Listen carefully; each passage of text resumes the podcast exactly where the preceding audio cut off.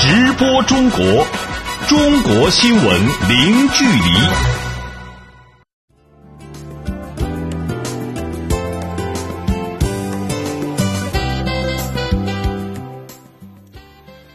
这里是直播中国节目，听众朋友您好，我是主持人林飞。您好，我是主持人小倩。来看今天节目的主要内容。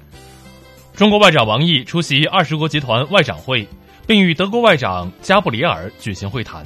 中方中方对部分国家过度保护本国产业的做法和倾向表示严重担忧，将采取必要措施来维权。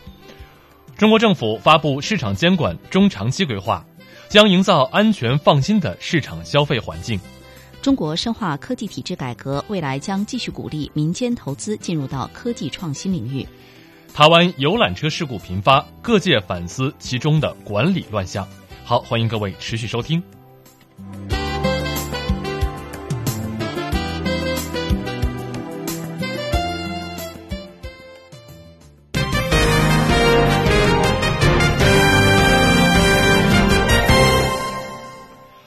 中国外交部长王毅十六号出席在德国波恩举行的二十国集团外长会议，就二零三零年可持续发展议程发言，并与德国副总理兼外长加布里尔举行了会谈。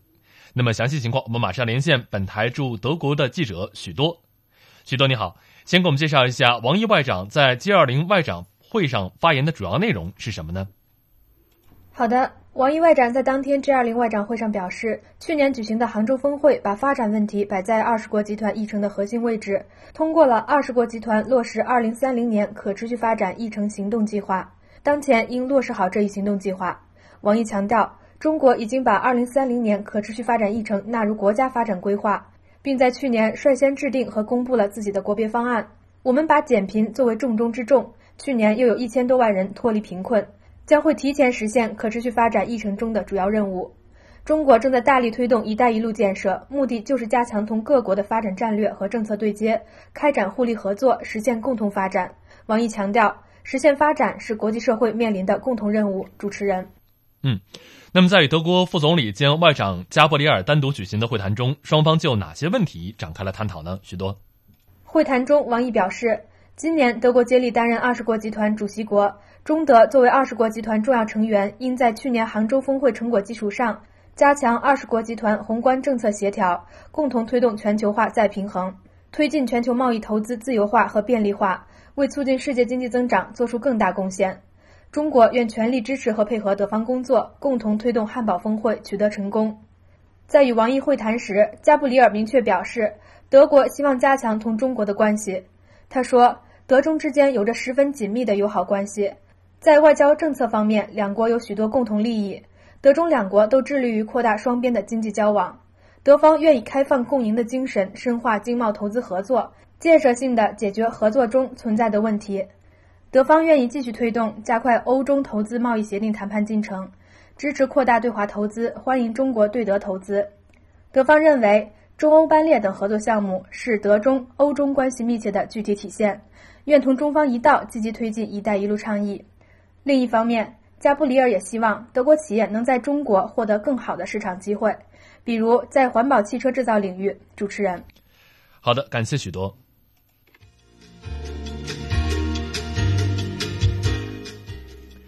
直播中国，接下来我们将关注今天的财经资讯。中国政府发布“十三五”市场监管规划，将营造安全放心的市场消费环境。中方对部分国家过度保护本国产业的做法和倾向表示严重担忧，将采取措施来维权。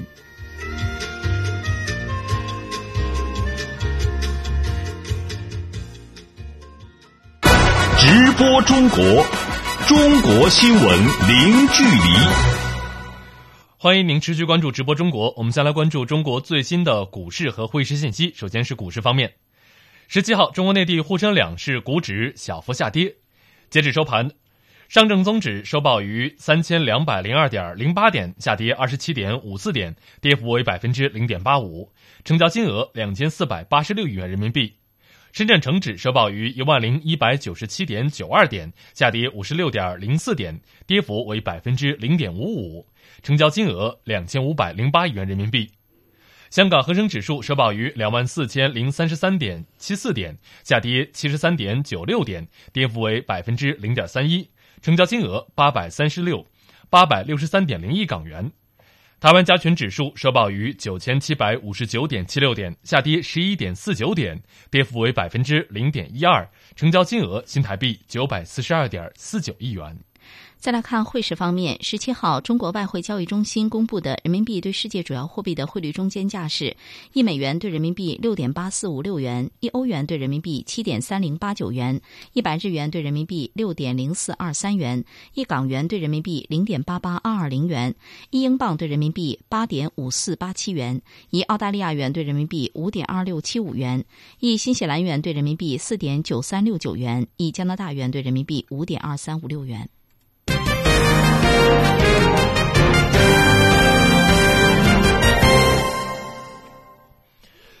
中国国务院日前印发了“十三五”市场监管规划，这是第一部全国市场监管中长期规划，也是进一步深化商事制度改革、推动市场监管改革创新的行动纲领。十六号，中国国家工商总局召开专门记者会，解读该规划重点内容以及实施的举措。工商总局提出，为了营造安全放心的市场消费环境。下一步将重点盯控老年人、未成年人和农民消费维权。那么详细情况，来听本台记者林维为您发回的报道。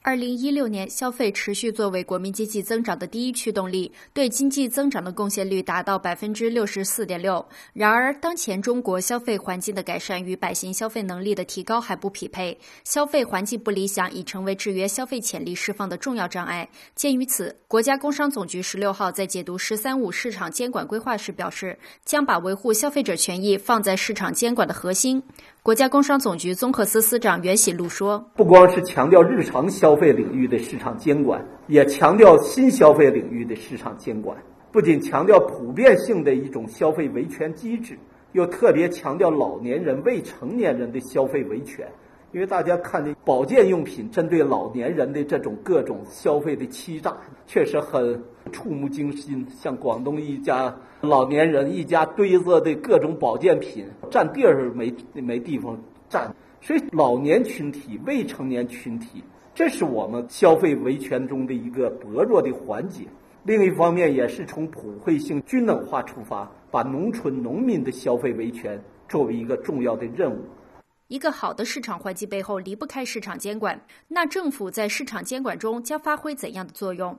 国家工商总局综合司司长袁喜禄介绍说，“十三五”市场监管规划强调要加快政府职能转变，激发市场活力。因为你只有优胜劣汰，大家说僵尸企业才能退出，才能减少社会资源的消耗；你只有打击假冒伪劣、消费者各种侵权行为，大家说才能为好企业腾出市场空间。你只有鼓励竞争、保护知识产权，才能促进创业创新，才能激发这种创新的活力。所以，我们也只有改变扭曲市场竞争的这种各种政策和制度安排，消除地方的保护、行政垄断，才能发挥我们国家大市场的优势、大市场的潜力。规划提出，未来要运用大数据推动互联网加监管，增强市场监管的智慧化、精细化水平。此外，规划还提出，到二零二零年要初步形成科学高效的市场监管体系，构建以法治为基础、企业自律和社会共治为支撑的市场监管新格局。记者林威北京报道。好，我们继续来看，针对开年以来中国产品屡被征收高额双反关税一事，中国商务部新闻发言人孙继文十六号在北京表示，中方对部分国家过度保护本国产业的做法和倾向表示严重担忧，将采取一切必要措施来切实维权。详细情况，来听记者肖忠仁带来的报道。二零一七年新年伊始，中国的不锈钢、轮胎、非金织物等产品又被欧美裁定征收高额的反倾销和反补贴税率，部分产品双反税率合计超过了百分之二百六十。对此，中国商务部新闻发言人孙继文在当天的发布会上表示，在全球经济复苏乏力的背景下，全球贸易保护主义有所抬头。中国是全球第一出口大国，也是近年来遭受贸易救济调查最多的国家。二零一六年，中国产品。共遭遇来自二十七个国家和地区发起的一百一十九起贸易救济调查案件，其中反倾销九十一起，反补贴十九起，保障措施九起，涉案的金额是一百四十三点四亿美元，同比分别上升百分之三十六点八和百分之七十六。孙继文说：“中国尊重各国采取贸易救济措施的权利，但对动辄以贸易救济调查之名损害中国企业正当贸易权利、过度保护本国国内产业的做法和倾向表示严重担忧。我们认为，滥用贸易保护措施将损害相关规则的公正性、权威性和有效性，无助于在当前全球经济。”复苏乏力的大背景下，解决本国企业面临的困难和问题，同时也损害了国际全球经济上下游行业和消费者的利益，扰乱了全球和双边的正常贸易秩序。孙继文强调，中国愿与国际社会共同维护开放、稳定、可预见的国际贸易环境，坚决反对贸易保护主义。同时，中国也将采取一切必要措施，切实维护中国产业安全和企业合法权益，包括积极对外交涉，指导商协会和企业加大应诉力度，鼓励产业对话合作。必要时，还将诉诸有关争端解决机制，采取相应措施。记者肖忠仁北京报道。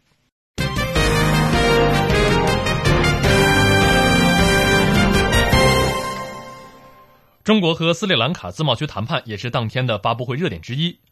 中国商务部新闻发言人孙继文在回答记者相关提问时表示，中方愿同斯里兰卡继续携手推进“一带一路”建设，推动中斯自贸区谈判早日达成。那么，详细情况我们继续来听本台记者肖忠仁为您发回的报道。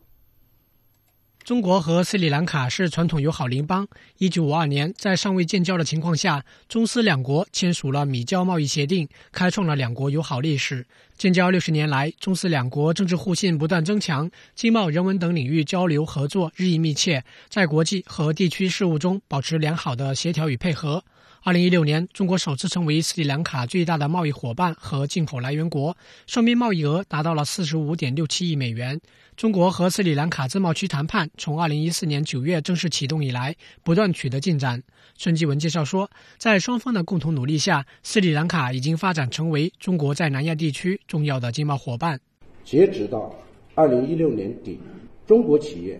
在斯里兰卡累计签订工程承包合同额一百八十亿美元，完成营业额一百二十七亿美元，其中。已经建成的，就科伦坡的汉班托托港科伦坡机场的高速公路等重要的大项目，对推动斯里兰卡基础设施的建设发挥了积极的作用。中国还是斯里兰卡重要的外资来源国。截止到二零一六年底，中国企业对斯里兰卡直接的投资。近十亿美元。孙继文说：“一直以来，中国都是斯里兰卡经济社会发展的坚定支持者和活跃参与者，并在力所能及的范围内提供各种援助。”他还表示，未来中方愿与斯里兰卡继续携手推进“一带一路”建设。下一步，我们将和斯里兰卡继续携手，共同推进“一带一路”建设，推动中国和斯里兰卡。自由贸易区谈判早日达成，加快完成投资和经济合作发展规划的编制工作，指导两国企业拓展合作的领域，深化互利合作，推动中国和斯里兰卡经贸合作提升到一个更高的水平，实现双边经济的共同发展。记者肖忠然北京报道。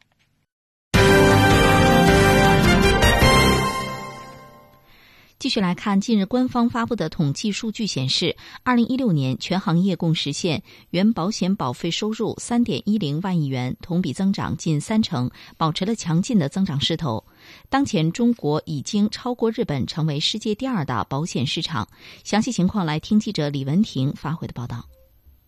统计数据显示，二零一六年保险业全行业共实现原保险保费收入三点一万亿元，同比增长百分之二十七点五，创二零零八年以来新高。原保险是指保险公司与投保人之间直接签订保险合同而建立的保险关系，区别于保险公司的分保业务。其中，财产险和人身险业务分别同比增长百分之九点一二和百分之三十六点五一，赔付支出过万亿元。在人身险中，寿险业务一马当先，健康险业务高速增长，而这又不仅仅是今年的亮点。纵观二零一一至二零一六五年内，财产险增长了百分之九十，健康险增长了四点八倍，寿险增长了一倍。对于各险种近年来的结构性变化，中美联泰大都会人寿保险有限公司大连分公司的寿险规划师朱倩感触颇深。他介绍，以前的中国老百姓忌讳谈论生老病死，过去的客户更多咨询理财类的保险，但现在许多客户开始偏好保障型的保险。应该说，对于现在的一些高知群体来讲，他们对于啊做保障还是有一个比较正确的这样一个态度的。就对于一个正常的家庭来讲，他们做保障的一个顺序，应该首先做呃寿险的这一块，就是保障我这个家庭的成员能够呃正常的这样一个生存。然后做完了寿险之后，第二个梯度是在做医疗和重疾这一块儿。寿险和重疾呢，就属于保障型的保险。那做完保障型的保险，如果对于这个家庭来讲，它仍然有一些可支配的这样一个资金流，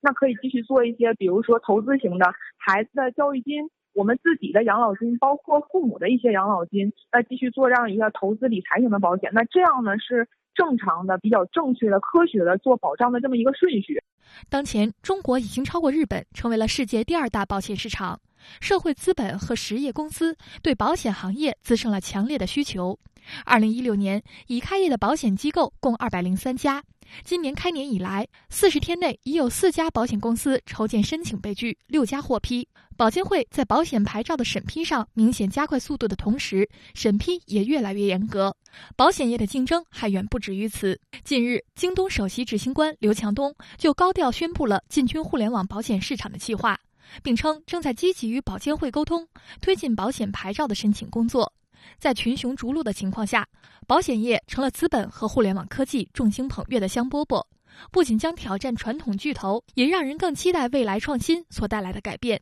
本台记者李文婷北京报道。十六号，中国机械工业联合会会长王瑞祥表示，二零一六年中国机械工业增加值增速达到百分之九点六，好于年初的预期。同时，全行业在产业结构调整方面取得了显著的进展，环保产品增长突出。未来呢，将会重点突破一批高端装备的短板，开发一批标志性、带动性强的重点产品。具体情况，来听本台记者乔全兴为您发回的报道。中国机械工业联合会会长王瑞祥十六号在该会会员大会上表示，二零一六年以来，中国机械工业主要经济指标增长速度超年初预期。那么，去年我们整个机械工业增加值的增速。实现了九点六，这个好于预期了。主营业务收入二十四点五五万亿元，同比增长百分之七点四四，实现的利润是一点六九万亿元。咱们重点监测的一百一十九种主要产品产量当中，有六成以上的产品同比增长。与此同时，中国机械工业结构调整积极推进。转型升级取得明显成效，符合国家政策导向的产品稳定增长。中国机械工业联合会专家委员会副主任蔡维慈介绍：一是表现于与消费环境保护关系比较密切的那些产品的产量保持增长，那么环保这些产品增长更为突出。一到十二月，环境污染防治专用设备同比增长百分之三十点三。其中，大气污染防治设备同比增长百分之二十九点六。二是与新能源、智能制造相关的一些产品销售实现了快速增长。但值得注意的是，当前机械行业发展面临的市场环境依然严峻，产业转型升级的任务更加繁重。对此，中国工业和信息化部副部长辛国斌表示，未来将重点突破一批高端装备短板，开发一批标志性、带动性强的重点产品，突出高端引领，提升供给质量和水平。要重点突破一批高端装备短板，生产装备要通过国家重大科技专项、重大工程、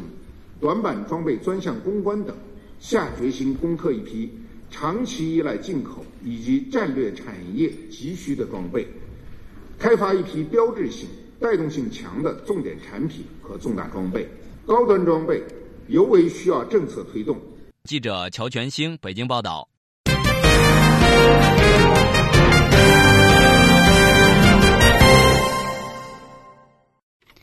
好，我们再来看，作为创新国度的以色列，每年都会举行各种类型的创新投资大会，其中包括世界上规模最大的股权众筹大会之一，那就是在耶路撒冷举行的全球投资者峰会。下面呢，我们来跟呃跟随驻耶路撒冷记者孙玲丽去现场看一看十六号举行的第三届全球投资者峰会的情况。Our Crowd 全球投资者峰会是以色列高科技产业最重要的活动之一，也是世界上规模最大的股权众筹大会之一。今年二月十六号举行了第三届峰会，共有来自八十多个国家的五千多名投资者、风险和企业合作伙伴、企业家、产业领导者和媒体界人士与会，已经成为耶路撒冷最大的投资者活动。由于中国投资者对以色列的青睐。中国的投资和市场成为以色列初创企业越来越重要的目标。记者在现场采访时就被几家以色列初创企业错当成了中国投资者。一名做健康减肥平台的以色列初创企业负责人莉莉亚表示：“中国有那么巨大的人口，有那么多爱美的女性，所以他们的健康平台希望能够吸引中国投资者和更多的中国客户。” I'm uh, looking for investment. I'm looking for a cooperation with companies abroad. 我正在寻找投资和国外的合作公司，因为我们在以色列已经有合作伙伴了，很成功。我希望还能有来自中国、美国和英国的投资与合作，因为中国的人口总量世界第一，体重超重的人也多。我知道中国政府十分关心人们的健康，我很自豪能帮助中国政府向民众提供医疗服务，使人们更健康、更美丽、更快乐。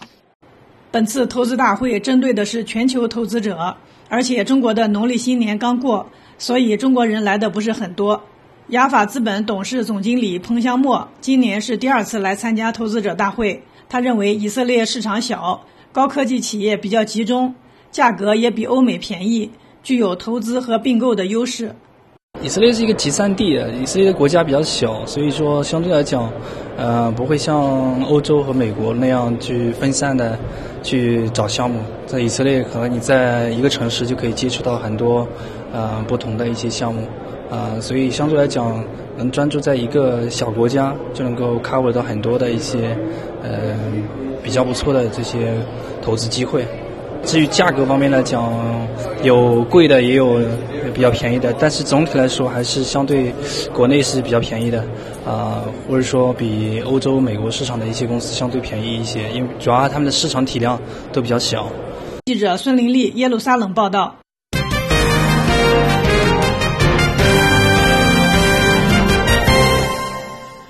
十六号下午，广州市黄埔区广州开发区发布产业发展政策。新增财政预算二十二亿元，提出对于区域内成功转型升级的制造业项目给予最高给予一点五亿元的奖励。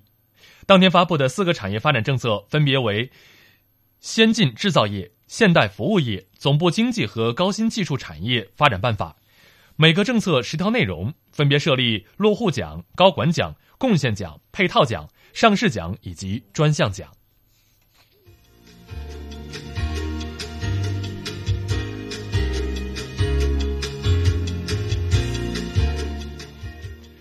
欢迎您持续关注直播中国。下半段时间，我们来共同关注中国深化科技体制改革，未来将继续鼓励民间投资进入科技创新领域。台湾游览车事故频发，各界反思其中管理乱象。美国华盛顿动物园的大熊猫宝宝即将回归中国。各位听众，这里是新闻节目直播中国，我们稍事休息之后继续为您关注新闻。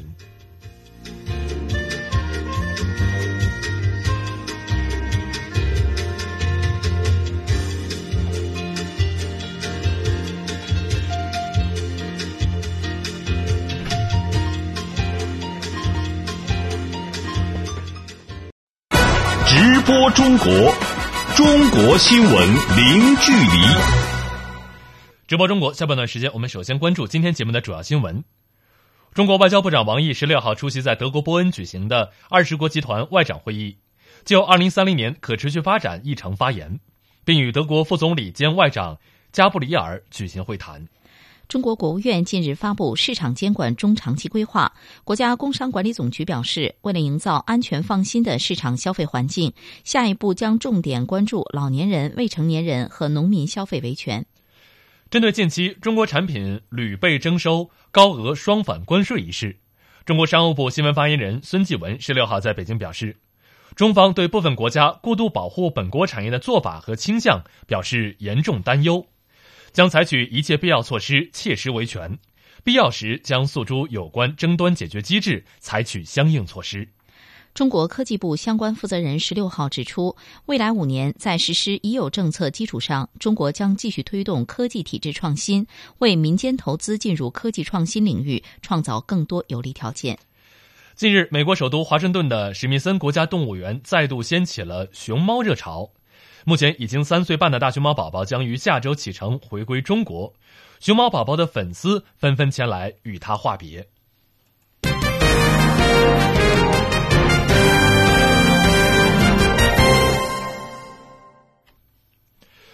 中国公安部近日公布了《中华人民共和国治安管理处罚法》修订公开征求意见稿，拟对现行的治安管理处罚法进行修订。其中，拟将行政拘留执行年龄从十六周岁降至十四周岁，加强仿真枪管理等内容，引发了社会的关注。那么，对此，法律界人士进行了相关的解读。详细情况，来听本台记者蓝民为您发回的报道。近年来，我国未成年人犯罪呈现出低龄化趋势。有数据显示，未成年人犯罪时的年龄以十四至十六岁居多，约占总量的三分之二。而自征求意见稿公布以来，将行政拘留执行年龄从十六周岁降低至十四周岁，引发争议。有观点指出，对于已满十四周岁不满十六周岁年幼少年的轻微罪错行为，贸然降低年龄适用行政拘留，违反了“少年宜教不宜罚”的现代少年司法理念。中国政法大学教授阮麒麟则认为，惩罚也是教育的一部分，对于那些屡教不改的未成年人，采取相应惩戒措施不为过。那惩罚本身也是一种教育啊，像这个已满十四岁的孩子犯了大错以后，如果你对他没有行政拘留的手段，你该怎么来惩戒和教育他？此次征求意见稿在调低刑拘执行年龄的同时，同样将初次违反治安管理不执行行政拘留处罚的年龄范围，从之前的已满十六周岁不满十八周岁，修改为已满十四周岁不满十八周岁。阮麒麟在接受采访时表示。近年来，低龄犯罪案件多发，调整执行年龄对于更好惩戒违法行为、预防未成年人犯罪是非常必要的。对于刚满十四不满十六岁的人啊，如果他犯了错以后不能执行这个行政拘留的话，对他等于没有惩罚，因为罚款那是父母带孩子处罚了，导致这样年龄的人犯错以后。他没有受到应有的惩罚和惩戒，导致他这不能够认识到自己问题的严重性，起不到一个预防的效果。仿真枪的管理也成为此次修订的重点之一。征求意见稿新增了对非法制造、买卖、运输、邮寄、储存仿真枪行为的处罚规定。阮麒麟认为，新增规定填补了治安管理处罚法此前的空白。过去因当事人在不了解枪支标准的情况下非法持有枪支而被刑法处以重刑的案件，今后或将适用于治安管理处罚法，有益于解决当前枪支管理中存在的法律规定与民众感受之间的落差问题。对普通百姓来说，怎么避免无意识的处罚啊？那么治安处罚法就直接就把仿真枪规定为是一种治安违法行为，警察在平时的执法中间。对于发现这些涉气枪的案件，可以要给予处罚，比较及时的制止违法行为，起到一个什么宣传教育的作用，就使得很多人不至于因为涉仿真枪无意识违法的情况之下，最后被定罪判刑，可以避免这样的一类不合理的现象。记者来明北京报道。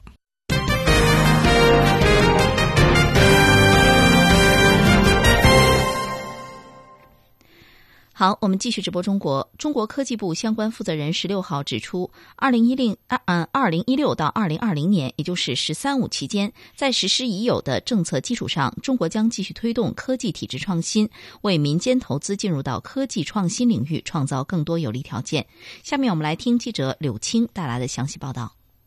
二零一五年，中国发布深化科技体制改革实施方案，提出到二零二零年，在科技体制改革的重要领域和关键环节取得突破性成果，进入创新型国家行列。中国科技部政策法规与监督司司长贺德芳十六号表示，伴随着科技体制改革的深入推进，多项重点科技创新政策取得重大突破，科技创新政策体系进一步完善，实现了从科技政策向科技创新政策的转变。例如，二二零一五年底对企业研发费用加计扣除政策做了大幅度的修订，企业反映的政策门槛高、适用范围窄、操作程序繁琐等问题，在很大程度上得到了解决，政策的普惠性和便捷性大幅提升。那么，二零一五年全国享受加计扣除优惠的企业全国总家数达到了五点三六万户，减免税额达到了这个七百五十九亿元。比二零零八年增长了六倍。根据调查，有百分之九十七点五的企业在享受加计扣除政策后，都加大了自己的研发投入的力度。科技部表示，“十二五”期间，中国修订发布了《促进科技成果转化法》，并陆续出台了相关促进科技成果转移转化的配套政策。贺德芳表示，科技成果转移转化制度体系已初步形成。国家完全。下放了科技成果的使用、处置和收益权，取消了审批或者备案，转化收益全额流归单位，大幅度的提高了对科研人员的奖励比例。有约定的从约定，没有约定的从原来不低于转化净收入和股权比例的百分之二十，提高到了百分之五十。转化奖励不纳入。绩效工资总额管理，对科研人员获得的股权激励给予税收优惠，解决了未取得现金收入就要纳税的困难，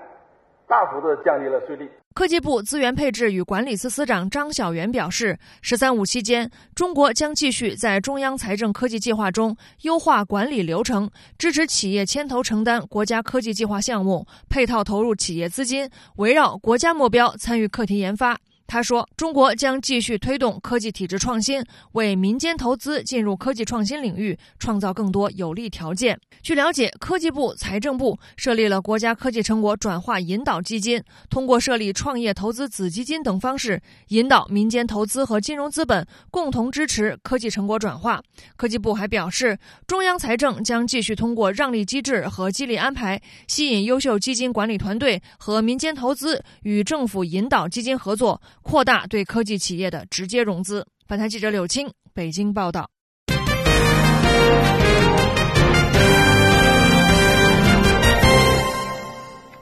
直播中国，我们再来关注旅游方面。越南国家旅游总局十七号对新华社的记者表示，向游客收取不符合国家规定的费用是非法的。越南欢迎中国游客，并将采取措施为中国游客进入越南提供更多便利条件。越南国家旅游总局是在接到新华社记者关于中国公民七号在越南芒街口岸入境时被殴伤一事相关询问后，以书面形式作出上述回复的。越南国家旅游总局表示，旅游总局对中国公民被殴伤一事表示遗憾，将敦促相关部门调查、澄清和处理这一事件。旅游业收取的费用已向公众公示，收取不符合国家规定的费用是非法的。越南国家旅游总局要求旅行社不要收取此类费用，并将此告知游客。提供额外服务所收取的费用必须向游客公开，保证透明。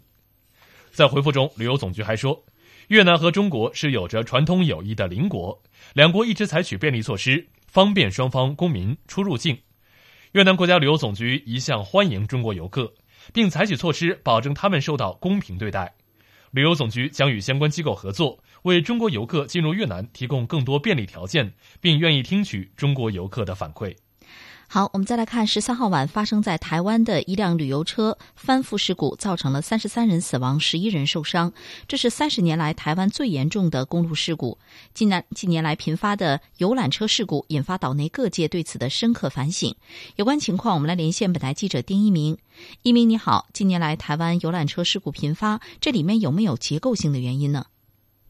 嗯，首先说一下你说的这个频发啊，这个频到一个什么程度呢？这个近十年以内，呃，台湾游览车的这个大型事故是发生过五次，包括这次，呃，其中有一次是人为的，就是司机火烧陆客游览车的那个事件，还有一次呢是二零一零年在台风之下出行，疑似遭到落石击中，呃，其他两次呢都是这个机械故障，然后这次的还在查。但是随着这游览车翻覆事故更多的这个细节曝光啊，这个外界把事故原因呢有很多都是指向这个司机的疲劳驾驶。呃，根据已经在这个事故罹难的这位游览车的康姓司机的妻子说呢，她丈夫在这个蝶恋花旅行社是工作了近一年，平常凌晨五六点钟就得出门。呃，通常呢，快到第二天的凌晨才会回家。十三号晚上九点多，这个车祸发生的时候呢，呃，当天他已经工作将近十六个小时，然后，呃，照这个数字来看，应该是远超常人所能负荷。呃，有台北市的这个游览车司机就透露说，疲劳驾驶是他们多年以来的这个常态。台湾当局呢，对这个游览车的工作时间，他基本上是不管的，也就是说，让这个旅行业者去自行安排。业者呢，为了最大程度的去利用劳动力，然后就给这个司机不断的排班而这个司机呢，为了不丢工作，他只能是拼命的去跑。呃，另外根据这个台湾的有关规定啊，只有具备了一定资金和这个车辆规模的这种车行，才能够拿到这个旅旅游业的运营执照。呃，一些这种私家车主和小规模的旅行社呢，往往是通过给这个车行啊缴纳一定的这种管理费。把这个游览车去挂靠在车行，去取得这种运营执照，呃，俗称叫做靠行车。然后这个呢带来一系列的弊端，比如说，呃，游览车司机他去带着这个车去靠行呢，遇到这种公司排班比较密，然后即使累的话，他也得出车，否则的话就会被列为这种拒绝往来户，他没有生意可做。呃，还有呢，就是这个运输业者呢对这个司机准入不严。有一些有这种不良记录啊，甚至比如说有一些有犯罪记录的司机，也经常可以开着这游览车去载客。比如说去年那火烧车事件的游览车的司机，他就有这种性侵的记录。另外呢，也有人认为这里面也有这种所谓叫低价团的代价。呃，这次出事的这蝶恋花旅行社的这个五菱农场赏樱团，它就属于一个这种低价团。呃，所以呢，为了节约成本，当天就要来回。司机怎么着？他自己在外边开十几个小时，基本上就是两头摸黑跑，然后很容易的疲惫。嗯，那么除此之外，车辆问题也是各界关注的重点。再来跟我们说一下这方面的情况。嗯，是的，没错。这次这个游览车事故发生之后，它这个车的质量和安全问题也成为这个舆论呃重点来检讨的一个对象。呃，这辆游览大巴车它的车龄呢达到了十九年。冲出护栏以后呢，它被路边的这种岩壁去挤压、去削、去切，这个上半部分的这个车体是已经碎裂殆尽啊！这个显示它的这个质量是脆弱不堪那种状况。有这个台湾的专家跟业者认为啊，这个游览车的这个质量跟呃台湾的这有关政策有关。台湾业者呢，目前它还不具备这个游览车底盘的这种生产能力。但是呢，为了保护这个本地车辆工业，尤其是这个做车体的这个行业，呃，当局对于这个整车进口的游览车或者是呃客运车是加那种很高的关税跟货物税。所以呢，台湾的业者很多是这个进口这个车辆底盘之后，呃，在本地加装车体，然后生产出这种拼装的游览车，然后被称为这种拼装车。根据屏东科技大学车辆工程系的教授叫胡慧文，他介绍说这个。呃，游览车的这种车体组装的施工过程，是不是按照认证过的这技术报告来进行，一直是缺乏监督。车体在焊接的时候有没有按照规范进行？呃，材料来源是什么样的？然后根本就没有人监管。还有这个专家认为呢，就是台湾旅游市场呢偏好这种高车身双层外观气派的这种车辆的呃这这种思维的习惯需要改变。呃，虽然台湾从二零零七年开始就已经把这个车身上限啊降到了三米五，但是为了维持这个市场的需求，呃，台湾很多的这种呃游览车仍然是就是把地板挑高，然后导致这种车辆的重心偏离的这种所谓叫仿双层的车辆，一旦出事儿，很容易造成这种侧翻，形成一种重大的事故。嗯，好的，以上感谢丁一鸣给我们带来的介绍。直播中国，我们再来关注厦门市出租汽车行业监管平台近日通过验收，并且正式启用了。该平台将传统巡游出租车和网约出租车统一纳入了信息化管理体系，那么初步实现了一个平台管理整个行业的这个目标，成为了全国首个网约车监管平台。那么具体情况，来听本台驻厦门记者发回的报道。早在二零一五年，网约车这一新业态出现不久。厦门市交通运输局和经信局等部门就意识到，要未雨绸缪，打造信息化监管平台，对网约车和传统巡游车统一进行服务质量跟踪等，为市民出行提供安全便利保障。经过招投标等一系列前期准备工作后，最终厦门信息集团卫星定位公司获准承建该平台。公司总经理赖增伟介绍说。交通、公安等多个部门的相关数据在该平台上实现了互联互通和信息共享，可以快速审核网约车驾驶员是否具备从业条件，既方便了群众办事，又提高了行政效率。司机作为从业人员，他可以到市政服务中心、交通局的这个相关的一些窗口去申请从业资格证的办理，十分钟之内，他是否否能通过相应的一个审核的相关信息，都会通过这个平台展现出来。截至二月十三号，厦门市交通运输局通过该平台，已对四千二百七十五人进行了背景审查，排查出两百四十六名不符合准入条件的驾驶员，发出网约车驾驶员从业资格证一千二百八十七本，并于一月底向神州优车福建信息技术有限公司发出了全国首张网络预约出租汽车经营许可证，对两家企业办理了预受理登记。赖增伟表示，未来随着更多网约出租车企业的车辆、从业人员等基础信息、日常运营信息、服务质量信息等进入该平台，可以与传统巡游出租车的相关信息进行交叉比对和大数据分析，并与全国信用信息共享平台和全国企业信用信息公示系统相对接，有利于促进整个出租车行业的规范发展。呃，为我们的一个市民的安全便利的出行提供更好的一个保障，也能够说为我们政府主管部门的这种呃运力投放也好、应急预警也好，还有说我们的一个服务质量评估，去提供更好的一个决策依据。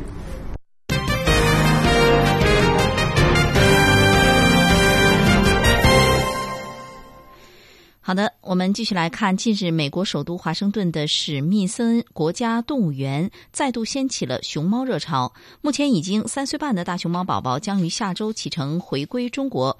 前来跟宝宝话别的粉丝们络绎不绝。日前，史密森国家动物园大熊猫馆的正副馆长以及饲养员分别接受了媒媒体的访问，谈对宝宝的感情、为他回归所做的准备等等。详细情况呢，我们就来听一下驻美国记者吕小红发回的报道。大熊猫宝宝堪称是史密森国家动物园的镇园之宝。熊猫馆副馆长汤普森介绍说。宝宝的母亲中国旅美大熊猫美香，在二零零五年生下一只雄性大熊猫泰山，之后便一直没有消息。直到二零一二年才产下第二只幼崽，可惜只存活了一周，所以宝宝的降生简直就是一个奇迹。宝宝，我们开玩笑说，宝宝几乎就是一个奇迹，因为它是这么多年来存活的第一只幼崽。泰山是零五年生的，而它是一三年才出生，这两只幼崽相隔太长时间，好多专家都觉得美香大概不会再生了，但是宝宝的降生证明他们错了。正是因为如此神奇的出生，使得这只熊猫幼崽立刻成为华盛顿的新宠。动物园方面还跟中国驻美大使馆以及美国驻华大使馆联手，在网上推出了给宝宝起名字的活动，得到全球无数粉丝的热烈追捧。最后，时任美国驻华大使骆家辉起的“宝宝”获得了最多的支持率，成为这只新生的熊猫幼崽的名字。宝宝的饲养员迪尔绿感慨地说：“集万千宠爱于一身的宝宝，倒是一点儿都不娇气，非常独立，但的确有点傲娇。”迪尔律介绍说，这些天熊猫馆的专家们一直在帮助宝宝适应他的航空包厢，独立率性的宝宝表现得相当适应。迪尔律甚至笑说，担心宝宝太适应了，可能会爱上他的航空包厢。副馆长汤普森说：“其实从宝宝出生后不久，他们就开始为他的回归做准备了。”他还是只幼崽的时候，我们就开始训练他了，就是做好了这个准备。我们教他基本的行为，比如识别身体的部位，还有抽血、超声波等这些事情。等他到中国，将来如果怀孕的话，都会要经历的。他解释说，尽管广大的熊猫迷们都知道，在国外出生的大熊猫在四岁之前都要回归中国，但是很多人表示无法接受跟他们的宠妹宝宝暂时分开。采访中就有一位粉丝，七十五岁的退休老教师波特金告诉记者，他每天都给白宫打电话，要求美国总统跟中国国家主席打电话，请求让宝宝留下来。对此，汤普森解释说：“宝宝渐渐长大，应该有自己的生活，未来在中国可以找到自己的夫君，结婚生子，为熊猫家族的繁育出点力。但是如果留在华盛顿，宝宝将会孤老一生。”动物园方面也不担心宝宝回归中国之后会有任何的不适。目前担任动物园动物关爱中心副主任的熊猫馆前馆长史密斯表示：“中国所有的大熊猫基地，他都去过多次。”他知道那里的竹子更新鲜，中国的饲养员们经验更丰富。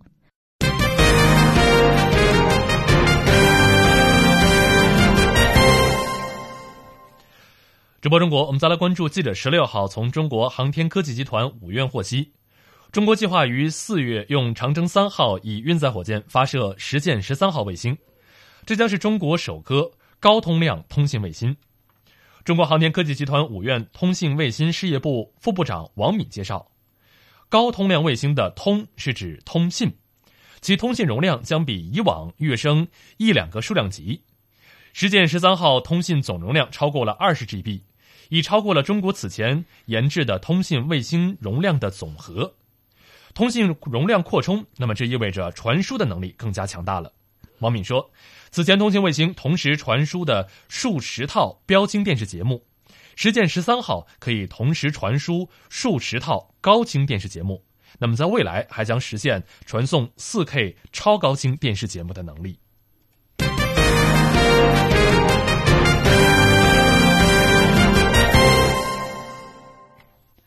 好的，直播中国，接下来的时间，我们来关注海外华人社区发生的新闻。英国浙江联谊会携手英国四十多家华人社团，近日在英国国会大厦举行新春晚宴。英国国际发展大臣普利提帕特尔、中国驻英大使馆公使祝勤等出席。英国国际发展大臣普利提帕特尔在致辞中表示，英国有五十多万华人。为英国经济文化的发展和繁荣做出了巨大贡献。英国一向都有支持商业、扶持社团和捐助慈善组织的优秀传统。这个国家欢迎中国朋友，中英合作增进了双方的优势。驻秦公使表示，今年既是中英黄金时代深入发展之年，也是中英建立大使级外交关系四十五周年。中英双方要继往开来，携手努力。在新的一年，不断加强两国在双边和国际领域的协调与合作，继续保持高层交往的良好势头，巩固三大对话机制，推进经贸、金融、能源、人文等领域合作，打造更多旗舰项目，深化“一带一路”合作，实现更加紧密的发展战略对接。英国浙江联谊会会长黄平说：“当晚群英荟萃，正说明了在英华人和睦共处，积极融入主流社会，努力丰富英国多元文化。”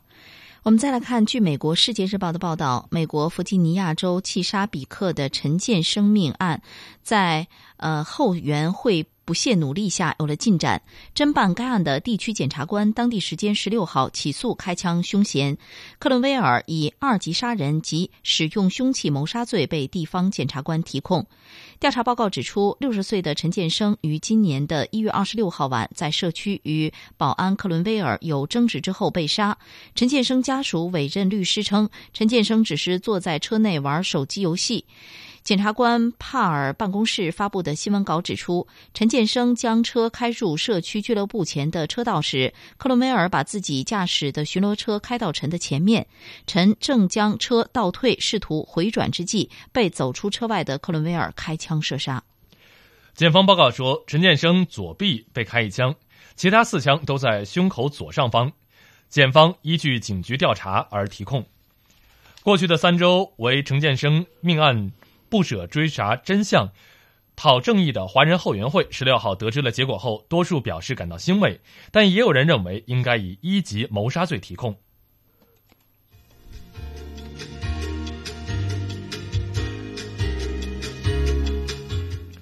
直播中国，在节目的最后，我们来简单回顾一下今天节目的主要新闻。中国外长王毅出席二十国集团外长会，并与德国外长。加布里尔举行会谈，中方对部分国家过度保护本国产业的做法和倾向表示严重担忧，将采取必要措施维权。中国政府发布市场监管中长期规划，将营造安全放心的市场消费环境。中国深化科技体制改革，未来将继续鼓励民间投资进入到科技创新领域。台湾游览车事故频发，各界反思其中的管理乱象。各位听众今天的直播中国到这里就全部结束了非常感谢您的收听我们明天同一时间再会。再会。